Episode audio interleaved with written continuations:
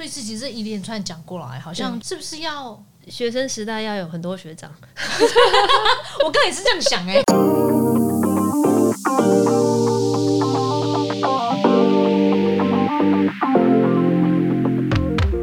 欢迎收听隔壁桌的漂亮姐姐，我是 Erica，我是 JC。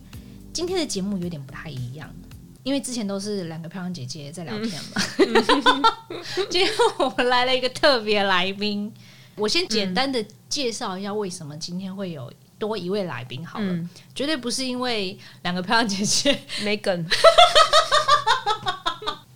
不想再准备内容，所以就再加一个来宾，今天让他主要发挥。不是啦，我们发现嗯斜杠这件事情呢，现在大家都讲说要斜杠嘛。嗯，那今天我们请来这位来宾，他身份很多的斜杠，今天是我们要跟他学习，因对为他斜杠了太多，而且他自己本身是个妈妈，嗯然后又斜杠了保险业务，他又是个包租婆，然后自己又会讲故事，是个故事妈妈，又管理了一个网拍的网站，然后又是公司的财务管理，你说他这个斜杠有多少？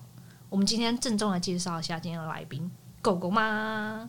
狗狗欢迎，大家好，我是狗狗，我今天来分享我的斜杠故事跟斜杠的过程，好，那我就先问一下我们家狗，呃不是我们家，变成你家。你家的狗。狗，太常讲太顺了。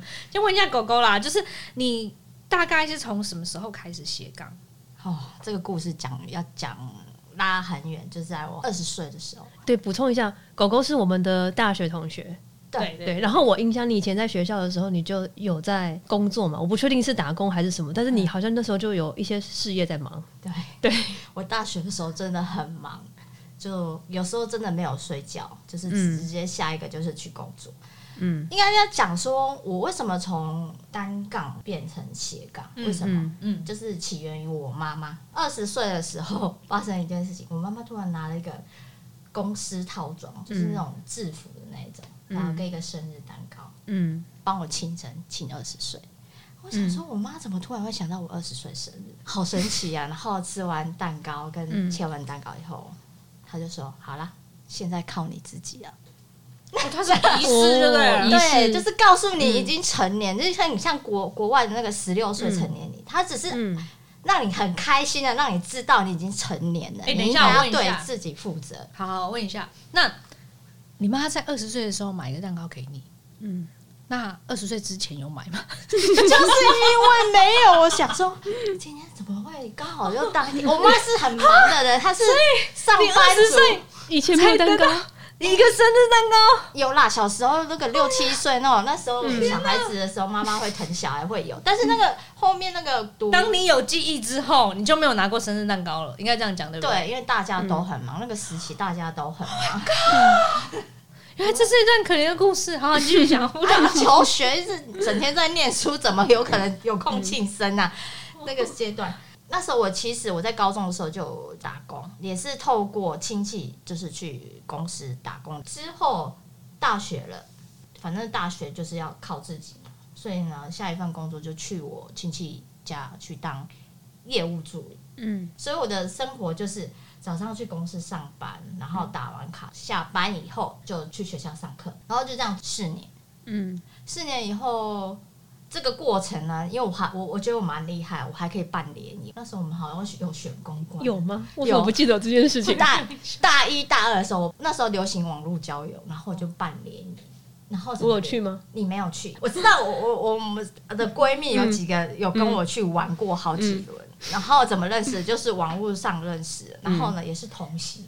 这么忙还可以，那个时候还可以有时间上网。对啊，我觉得我蛮神奇的。然后就九九九，然后也是那是日校的学长，嗯。然后他就问我你要不要接案子，嗯。因为他那时候我们联谊就会互相交换，说你什么高中毕业，嗯。那、我就当然是很很引以为傲，因为因为我那个高中算是业界有名的，我就说我是复兴美工毕业的，所以他就问我要不要接案子，嗯。我说好啊。大概接了两年多的案子，那个学长就一直丢案子给我，我就好，因为像我精通的是网络，嗯然后也是多媒体设计，我只要跟他 email 来 email 去就好，他不会占我真正的工作的时间，嗯所以我那时候就开始斜杠了。等一下，所以你那个时候是你是学生的身份，然后你就已经斜杠在，就是你又有一个他有个工工作，然后工作斜杠之余，他又接 case。斜杠 Oh my god！可以帮忙接联谊，天哪，他怎么办法做这么多事？真的。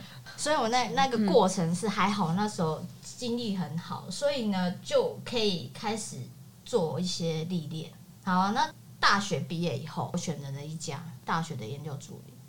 那时候我是在一所在很漂亮的大学北投班，那边有牛，有有鸭，有羊，还有狗。有这种地方哦？在哪里啊？北投。对，然后我第一个遇到的主管是美术馆里面的研究人员。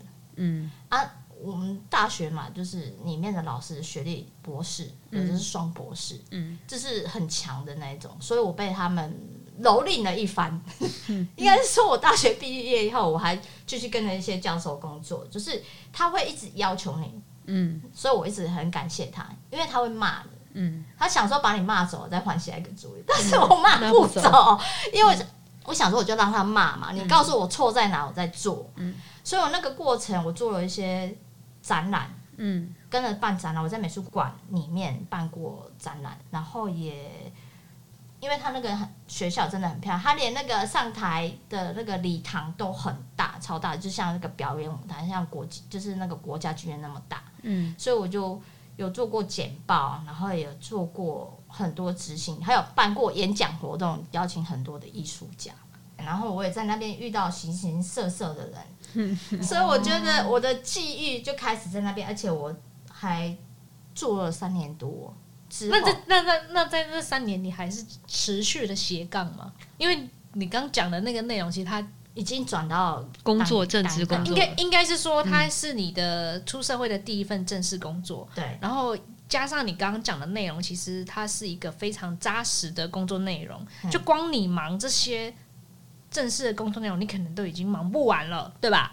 那在这么忙碌的时间之下，你还有办法斜杠？有。在那个工作一年后，我发现我有个同事是准备研究所考试。好了，我看他研究所考，而且还考上了，那我也来准备研究所考试，也是这样子，半年写计划书、投稿、考试，就是过程也是回我的母校，也是一样顺利考进去了。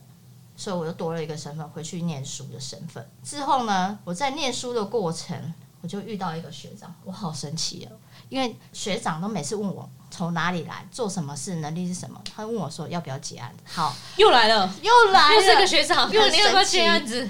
对怎么对，讲？他的他的关键字就是学长，对，学长就是愿意接案子。丢案子给我做这样子怎。么讲？很神奇。那时候我做了网站、企业网站、艺术网站，我做的超多了，至少有有二三十个。哎，我记得我那时候在做网络行销的时候，你也有丢给我嘛，对不对？对，我记得那时候你就有跟我说你在做这个，我顺便磨练了，因为现在很、那那时候很流行，所以我就去磨练。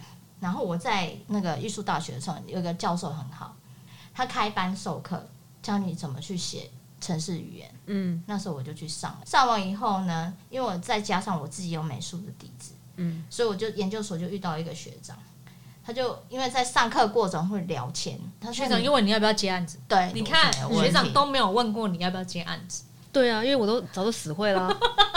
他没有问我说你有没有男朋友，他只问我有没有接案子。那那对啊，就是这样子。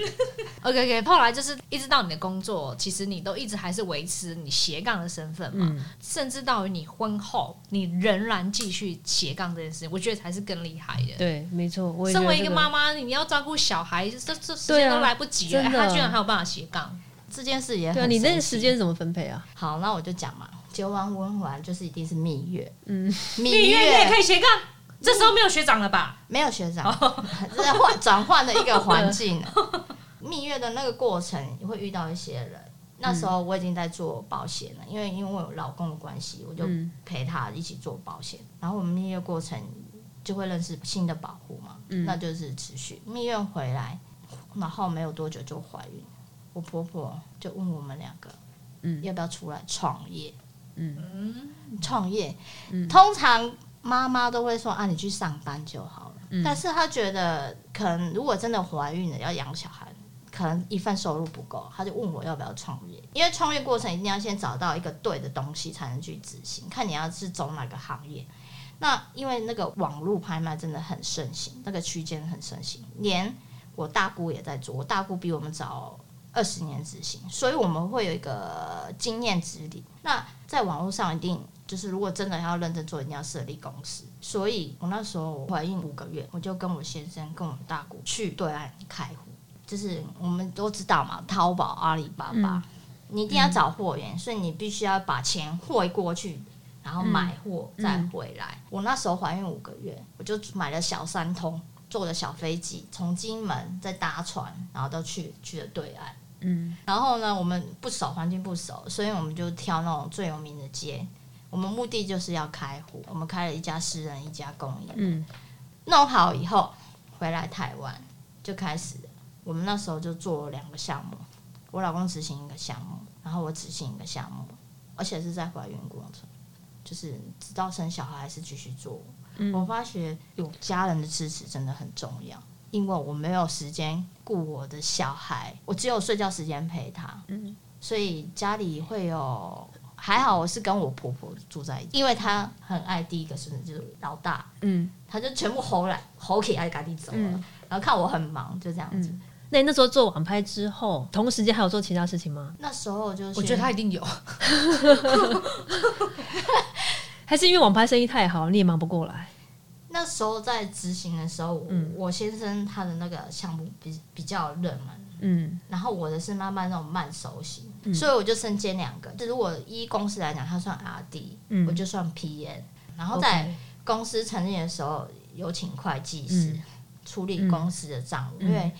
就是因为生意嘛，所以会有那个会计的时候，嗯，所以我还是身兼会计。对，我记得你有阵子说你在忙会计的事情。对啊，变成说我的老公他最主要就是阿弟那一块，嗯，其他都是交给你一手包办。对，就除了阿弟的部分，对，其他都是你。所以你后来变成包租婆嘛？所以是因为你从这个过程累积到一些财富。对，就是有一个契机。我们那时候没有时间花钱。就是我就天哪，没有时间花钱也是一件恐怖的事。那我钱放在银行，我看到那个我就直接买基金。我只因为我没有时间看股票，就买基金。那不知不觉就存到一定的额度。嗯，然后就有个契机，附近的那个邻居要卖，嗯，卖老旧公寓，嗯，然后价格不会很贵，嗯，然后我当时的存款可以到那个所谓的投，就是投期款，投期款，嗯。所以我拿出了一笔金额，然后去找银行，请他帮我们评估我们的财务状况，能不能贷，然后贷多少，所以就变成说，那我们买，嗯，就这样子。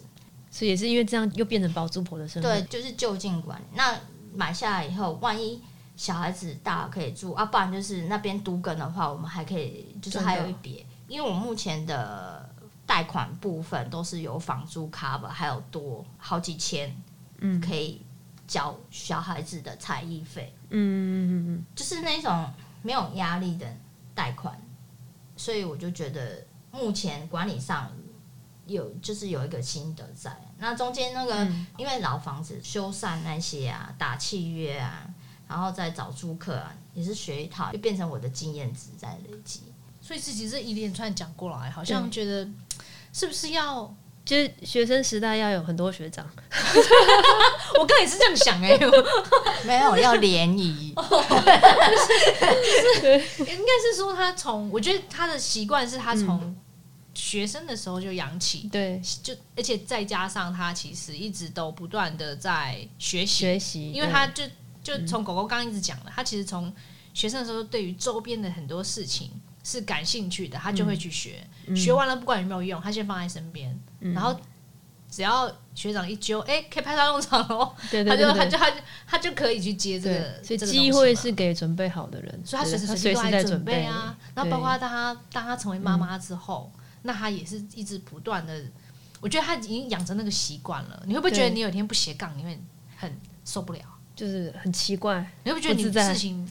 突然空了很多。小孩子上幼稚园那时候，哦，嗯，你就觉得你没事情做了，是这样吗？会前一个礼拜超开心，那个八个小时没有人吵你，后面就开始空虚。会吗？我好期待，我好期待我这天来临 因为可能是本身自身的习惯就是闲不下来，嗯，其实斜杠很重要，就是时间管理。对。不管你多大的有兴趣，不管你多大的有机会，你的时间是重重要的。对对对，那你怎么管理你的时间？对，啊？我就开始切割。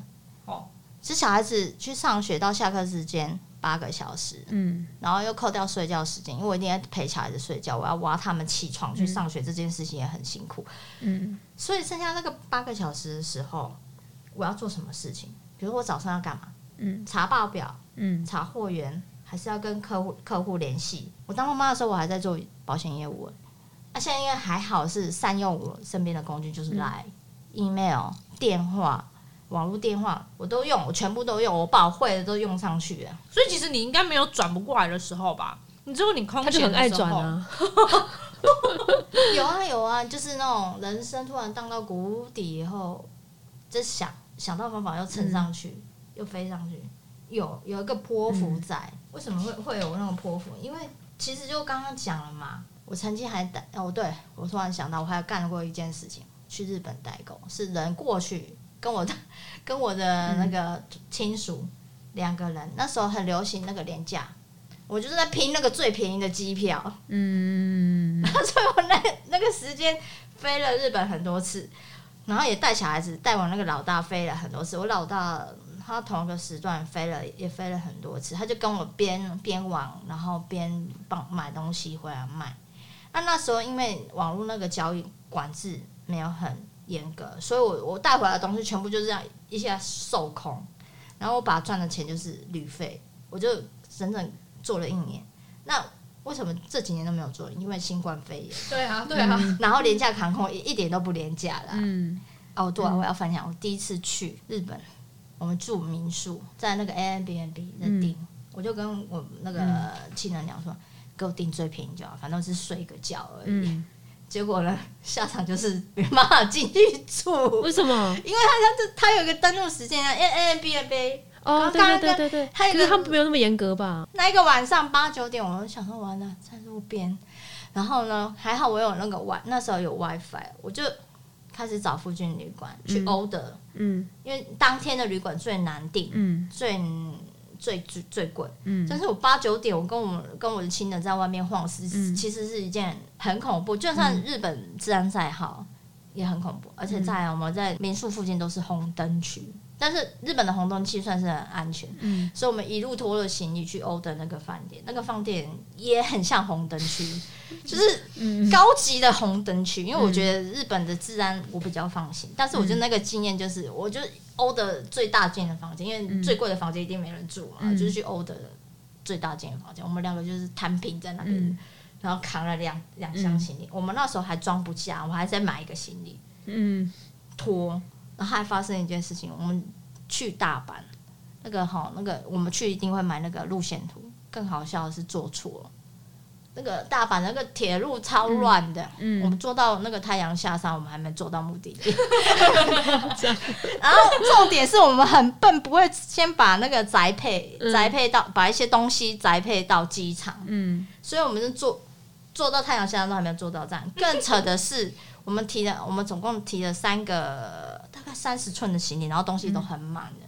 那个地铁是 local 的，完全没有电梯没有电梯。那怎么扛？扛扛到最后，那个有一个日本大叔看不过去，我帮你们扛一个，就这样一路扛上去。这个是经验，那但是以后不知道会不会再遇到那么笨的事情，就是会干这种事情。但是我觉得那个经验跟历练就知道说，以后还是要多做一点功课。嗯嗯嗯嗯嗯，对。我觉得你看狗狗它就是有执行力的人。我们说过几百次要去韩国带货，哎，每次都是去玩。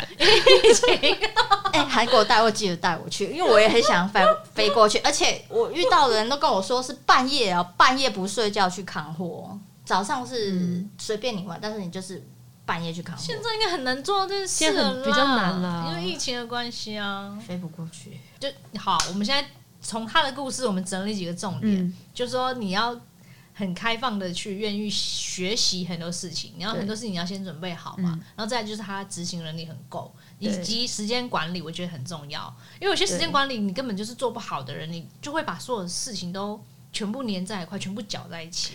而且我还在分享，我有一次就是被鱼刺卡到，我那个住了五天，从急诊，我跟医生讲说，我可不可以回家？因为我感觉我不严重。他说你不行，你不能回家。我还照了核磁，然后对，我们听到的是傻眼，说鱼刺卡到照核磁，然后开刀住院五天。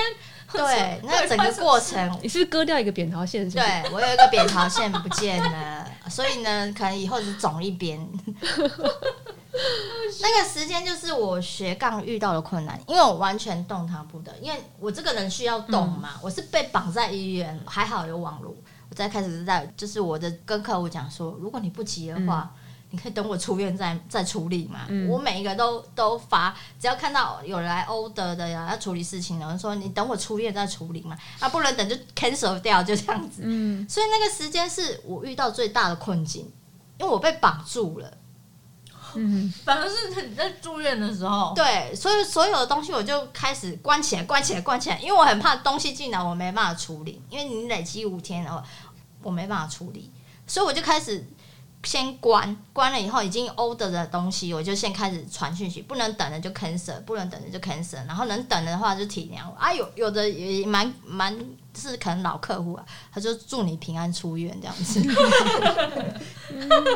就是打在字上哦，这是一个很好的客人啊，对，就是会有遇到这个问题。嗯。哎、，像我像我其实我也一直很想要斜杠，因为你知道有小孩就会有一些经济上的压力。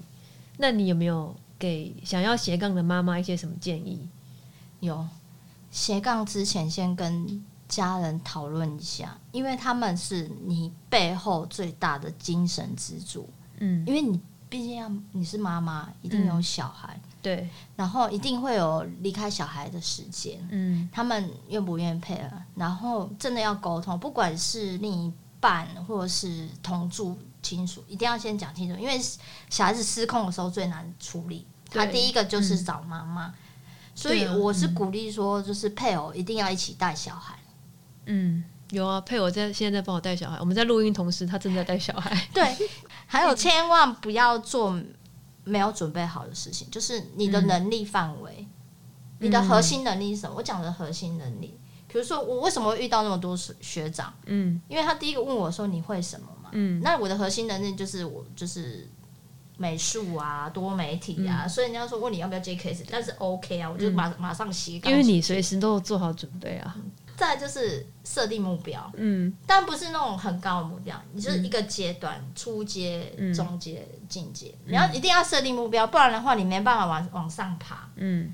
然后还有要事后检讨，嗯。万一如果没有达成那个目标，你要去检讨，然后有没有办法去改变它，嗯或是转个方向。所以不可能只有计划 A，一定会有计划 B 跟 C。嗯，就就变成说，你的那个脑袋里面会一直一直在规划事情。嗯，就像我今天来这边，我今天好奇你们在对干，什么？你看他真的很，他就在准备了。他今天来参，他今天来参参加我们的那个来宾，他其实就在准备了好多，他都准备完了。你看我我有多混，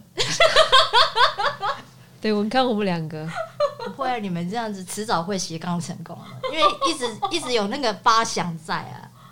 我也不晓得。其实我们就就是持续不断的在发对，我们。就是尽量啊，就是看着能撑到什么时候。我们先谢谢狗，哥好了谢谢谢谢狗今天的分享，今天的分享，，下礼拜见，拜拜拜。拜拜。